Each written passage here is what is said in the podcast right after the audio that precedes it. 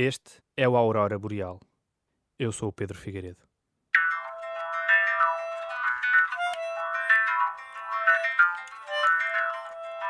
Ao percorrer a lista de pratos do dia dos restaurantes em Portugal, é muito fácil encontrar uma receita que tenha bacalhau. Há Zé do Pipo, há Brás, com natas, há lagareiro, há centenas de opções para comer sem nunca cansar. Às sextas-feiras vendemos à volta de 50 kg de bacalhau. Mais ou menos, é isso.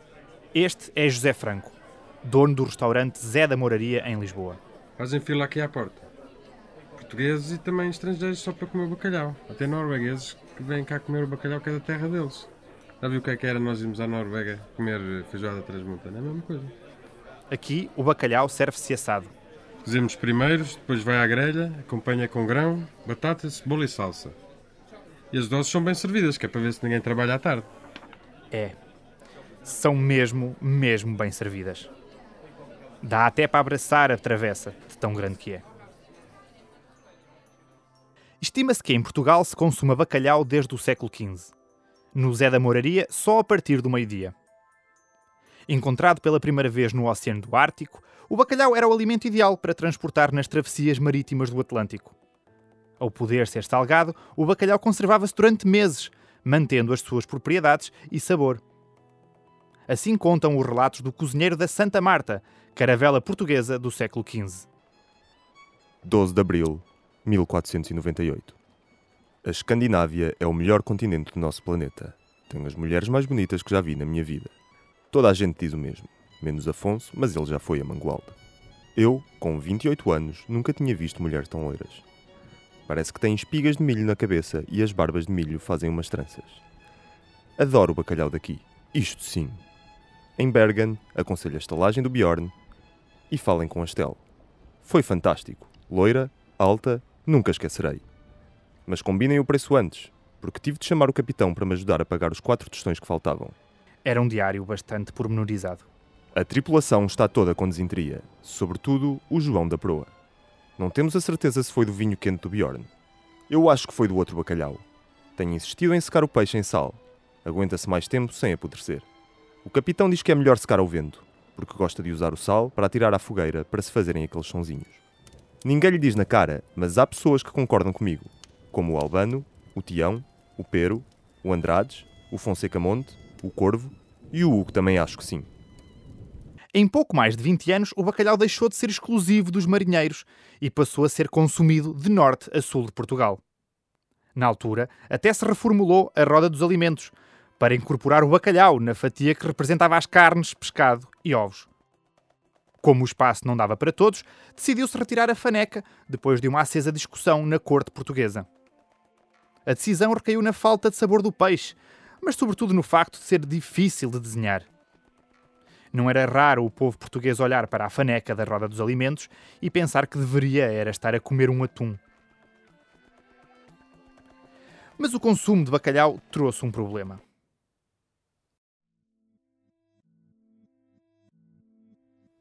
O fiel amigo prende-se muito aos dentes. Já toda a gente ficou uma tarde inteira a tentar soltar um fio de bacalhau que se enfiou num dente lá de trás. É normal que o bacalhau alagareiro do almoço esteja bom, mas ninguém gosta de o andar a mastigar em pedacinhos durante quatro dias. Se hoje os hábitos de higiene oral fazem parte da nossa rotina, há 500 anos não era bem assim. Facilmente se podia chegar à Páscoa com um bocadinho de bacalhau da ceia de Natal preso num daqueles molares longe de tudo. Até que alguém decidiu resolver este problema. O príncipe perfeito, rei de Portugal e dos Algarves, Dom João II, adorava um bom bacalhau. Diz a história que o seu preferido era alagareiro, com batatinha de lado a acompanhar.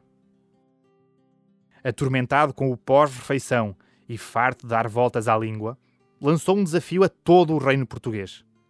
Inventar um utensílio eficaz e barato, capaz de tirar restos de bacalhau dos dentes. E quem diz bacalhau diz entrecosto, vitela estofada e outros pratos que tais, mas sobretudo bacalhau. O prémio? Títulos da nobreza e um pequeno castelo na Serra da Estrela. Totalmente mobilado, com quatro criados, dois jardineiros, um cozinheiro, 200 cabeças de gado e uma flauta de coleção do Templo Romanos. Não tardou que as ideias começassem a chegar à corte portuguesa. uma boqueira que se colocava nos dentes para usar enquanto se comia e que protegia os dentes, um jato de água que saía de uma câmara de ar apertada com força, demasiado à frente para o tempo, um elixir à base de sulfureto de zinco, capaz de dissolver os excessos da comida. Uma ideia tão mirabolante que dissolvia também o esmalte dos dentes, deixando-os num tom esverdeado. Não se notava, desde que a pessoa não se risse muito. Entre o absurdo, o descabido e o pouco prático, houve uma ideia que se destacou. É uma ideia genialmente simples. Este é João Sepúlveda, estomatologista especializado em ortodontia e um aficionado pela história da higiene oral. 5 cm de madeira, pontas afiadas, mas não demasiado. É importante o fio. É uma ideia tão genial que se tornou banal e que hoje damos por adquirida. Acredito que naquele dia ninguém pensou que uma pequena lasca de madeira pudesse mudar os hábitos de higiene, a própria dentição, a saúde da nossa boca, digamos, até um estilo de um indivíduo. José Ingrácio da Silva, marceneiro, natural de Passos de Ferreira, levou à corte de Dom João II um palito esculpido em pau de marmeleiro. O engenho servia para retirar cuidadosamente os restinhos da comida que não tinham seguido o normal e esperado caminho do bolo alimentar. A ideia não é original. Desde a pré-história que os homens usam pequenos palitos e ferramentas de limpeza dentária. Olhando hoje para eles, em pouco ou nada se assemelham aos palitos que hoje chamamos tecnicamente palito bilateral reto. Eram esculpidos em ferro, ossos de frango, trabalhos e ornamentos com gravuras em baixo relevo. São verdadeiras obras de arte que não podem ser usadas pelo valor que têm. E qual é que é o palito mais incrível que tem na sua coleção? Sem dúvida um palito que comprei em Manchester. Tem uma haste tipo a dos óculos, em que o palito fica preso às orelhas sem cair. Podemos correr, saltar, dar cambalhotas, o palito não sai da orelha. Nunca perdemos o estilo. Dom João II não teve grandes dúvidas em escolher a ideia vencedora e atribuiu o primeiro prémio ao palito de José Ingrácio da Silva. No entanto, foi-lhe pedido que fizesse uma pequena alteração ao modelo original. Deveria ser usada outra madeira porque o marmeiro provocava mau hálito a Dom João II. E foi um problema para que isto se apercebesse, já que ninguém tinha coragem de dizer ao rei que cheirava mal da boca. De piada de rei toda a gente ri, mas de bafo de rei ninguém comenta. Apenas na recepção da Duquesa Sofia da Hungria é que Dom João II entendeu que alguma coisa não estava correta quando a Duquesa fez cara feia quando foi cumprimentada com dois beijos e o palito picou-lhe na bochecha. Não fosse o palito causar novos incidentes diplomáticos, foi então pedido que o palito fosse cravado em madeira, sem sabor e sem cheiro. Demorou dois anos até se encontrar a madeira perfeita para usar em palitos. A escolha caiu sobre o carvalho francês, uma madeira macia, sem sabor, com uma boa aderência à mão e uma cor que combina com qualquer pele.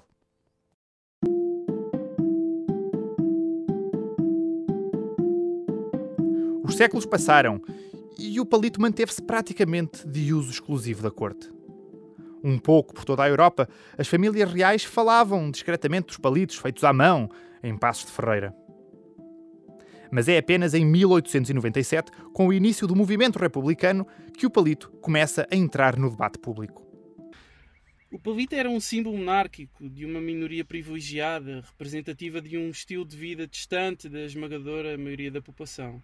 O que Alberto Fragoso quis foi democratizar o palito, trazê-lo para toda a gente, para o povo. Alberto Fragoso era republicano, convicto ativista, dono de uma drogaria na Baixa Lisboeta mas era sobretudo um comerciante nato. Um visionário fora do seu tempo. O meu nome é Fernando Cruz, eh, sou professor de História Contemporânea na Universidade Católica Portuguesa. Minha tese de doutoramento foi sobre a implantação da República e a maneira como alavancou em Portugal o aparecimento de novos modelos de negócio na primeira metade do século XX. O Alberto Fragoso viu no, no palito um potencial enorme para, para ser aproveitado. Como é que algo tão, que era tão útil e tão simples não estava ainda massificado em todo o país e em todo o mundo? Depois da implantação da República em 1910, o palito caiu em domínio público e Alberto Fragoso viu a sua oportunidade para finalmente avançar. Em Passo Ferreira, ele comprou as antigas instalações da Casa Real do Palito Português, que tinha sido vandalizada durante a altura da Revolução. Ele construiu uma fábrica moderna para a altura, mas com, com uma parte grande do trabalho que ainda era feita à mão. Uh, o Alberto tinha visto a eficiência da, da tailorização nas fábricas da Ford e resolveu trazer isso para Portugal. Esta foi a primeira fábrica do género a funcionar no nosso país. Lá fora, a standardização fazia carros, aqui em Portugal fez palitos. carvalhos franceses eram laminados em fatias muito fininhas, mas nem sempre saíam com o tamanho certo. Os palitos maiores eram colocados à venda como, como micado ou como paus de espetadas. Todos os palitos eh, eram então manualmente aguçados com afias de lápis. Durante dois anos, todo o estoque de afias produzidos em Portugal era comprado pelo Alberto Fragoso, que acabou por deixar as crianças nas escolas a terem de afiar lápis com tesouras ou navalhas ou outras coisas que trouxessem de casa. Nesses anos, a, a criminalidade nas escolas até aumentou e de que maneira? Por dia eram produzidos 10 mil palitos. E rapidamente se percebeu era um número demasiado grande. Não havia necessidade de usar palitos. É que naquela altura não era hábito usar nada para tirar o resto do bacalhau dos dentes. As pessoas estavam habituadas a usar apenas aquele palito hidráulico, que é, que é aquele palito que se faz com a boca. E, e que depois faz aqueles sons esquisitos assim com a boca. Ah, é o que se usava na altura, não é? Com toneladas de palitos a acumular em casa e nos armazéns, Alberto Fragoso viu-se obrigado a escoar produto de qualquer maneira. Conseguiu vender uma grande quantidade de palitos para serem convertidos em fósforos. Um negócio que se revelou ruinoso porque, como os palitos já vinham afiados, a cabeça do fósforo ficava muito fininha, portanto difícil de acender ou raspar. Ah, o Alberto Fragoso era sem dúvida um dos mais hábeis marqueteiros que o nosso país já viu. Ele hoje em dia era facilmente comparado com o Steve Jobs. No mesmo pé de igualdade? Ah, mas sem qualquer problema. É que a principal qualidade de, do, do, Alberto Fragoso era, era a sua inteligência. Ah, isto fazia-o perceber o que é que o mundo precisava, não o que o mundo queria. Isto em 1900, quando perguntavam às pessoas uh, o que é que elas queriam para fazer viagens mais curtas, as pessoas respondiam que queriam um cavalo mais rápido. Um carro, como é óbvio, nem lhes passava pela cabeça porque era uma coisa que não existia. Ora, o António Fragoso fez a mesma coisa, mas com o palito. Este era o plano para colocar o palito nas bocas do mundo. Literalmente. 20 pessoas foram contratadas para irem almoçar a restaurantes. No final da refeição, pediam um palito. Os empregados de mesa, donos dos restaurantes, ninguém sabia sequer o que era e invariavelmente diziam que não tinham. No dia a seguir a esta refeição, António Fragoso ia ele próprio aos mesmos restaurantes falar com os donos para lhes vender palitos. Apercebendo-se da tendência e da moda que estava para chegar, os donos dos restaurantes fechavam negócios com encomendas de grandes quantidades. Mas não se ficou por aí.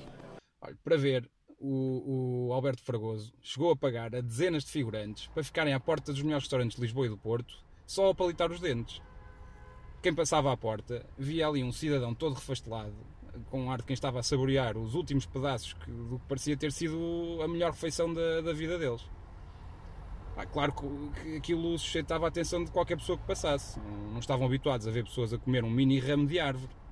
A curiosidade era tal que, que, muita gente parava só para perguntar o que é que era e o figurante oferecia um palito a quem quisesse. Não tardou que a moda se propagasse de restaurante em restaurante, de mercado em mercado, de casa em casa e de boca em boca. Depois de Portugal, António Fragoso tentou popularizar o palito pelo mundo.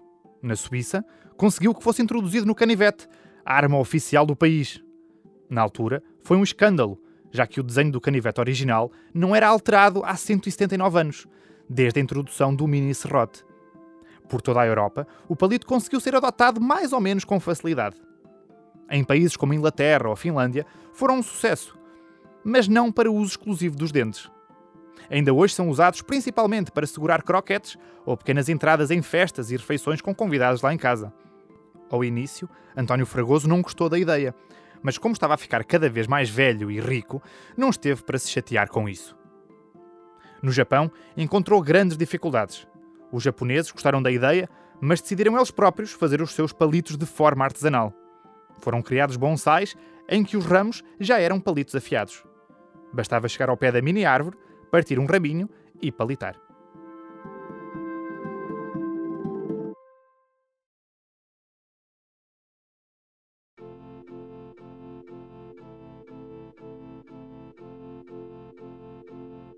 Se este episódio aguçou o seu apetite por palitos, se ainda tem a boca a salivar por mais conhecimento, é obrigatória a visita ao Museu do Palito em Passos de Ferreira. Atualmente, dentro da fábrica de móveis Passos e Correia, o museu mostra ao público a sua coleção privada com mais de 4 mil palitos de todo o mundo e o protótipo original de José Ingrácio da Silva, usado por Dom João II, com o qual pode tirar uma fotografia sem flash. Não deixe de experimentar também o simulador de realidade virtual, onde pode palitar pessoas famosas como Gandhi, Elvis Presley ou Fernando Pessoa. Deixe-se levar por esta viagem mágica numa experiência imersiva para todas as idades. Encontram-se já abertas as inscrições para o workshop Manuseio de Palitos Nível 2, com os módulos Rodar o palito na boca em segurança e Perigos do palito no bolso das calças todos os últimos sábados do mês, das 9 às 22 horas. Inscrições limitadas às vagas existentes. Mais informações pelo número 96 505 2951.